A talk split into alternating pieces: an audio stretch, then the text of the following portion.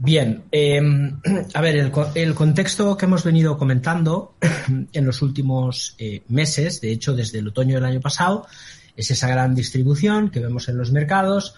Luego el fallo de amplitud amenaza de, de una posibilidad de que el mercado caiga, sobre todo por las grandes burbujas que teníamos en los mercados, burbuja de renta fija, burbuja de las compañías, digamos, de la, llamémosle así, de la disrupción, burbuja también de las criptodivisas, también hemos visto lo de las acciones memes, en fin, un sinfín de, hitos que venían a expresarnos que los excesos monetarios habían causado mella no solamente en los mercados, sino también en la economía a través de la inflación. Luego viene la guerra y nos encontramos ya después de un año en un momento en el que el mercado bajista por fin se discute por los índices. Si vemos el, el DAX 40, eh, desde el verano hemos tenido un ruido enorme, ¿no? En las bolsas. Parece que hemos vivido un 87, un 29 o un 2008 y al final hemos vivido pues una transición normal dentro de la renta variable en la que incluso el, el, rebote de agosto del, de la renta variable europea ha sido superado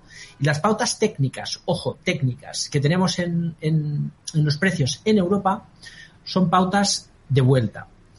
Para poder decir que la tendencia bajista se ha completado desde el escenario de la teoría de Dow, necesitamos que esta pauta impulsiva se corrija y que el precio siga haciendo nuevos máximos sin perforar los mínimos anteriores. Es difícil que lo haga porque la subida ha sido francamente importante, ¿no? Y tendría que haber un crash para llevarse los mínimos anteriores, al menos en el corto o medio plazo. Y en este interín hay una serie de hitos también que lo estamos viendo hoy, por ejemplo, en los permisos de construcción negativos.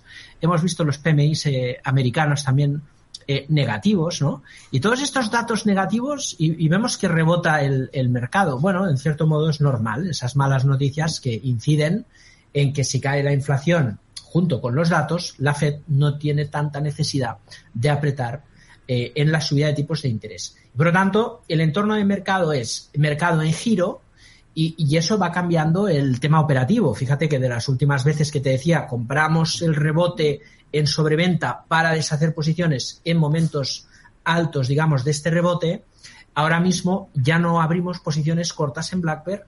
Eh, estamos recomendando que una vez corrija el mercado, nos vamos a posicionar en principio buscando la tendencia. Luego veremos si se desarrolla en qué medida. Pero desde luego el mercado bajista sí o sí se está discutiendo claramente por los alcistas y no deja de ser una buena noticia en este entorno tan turbio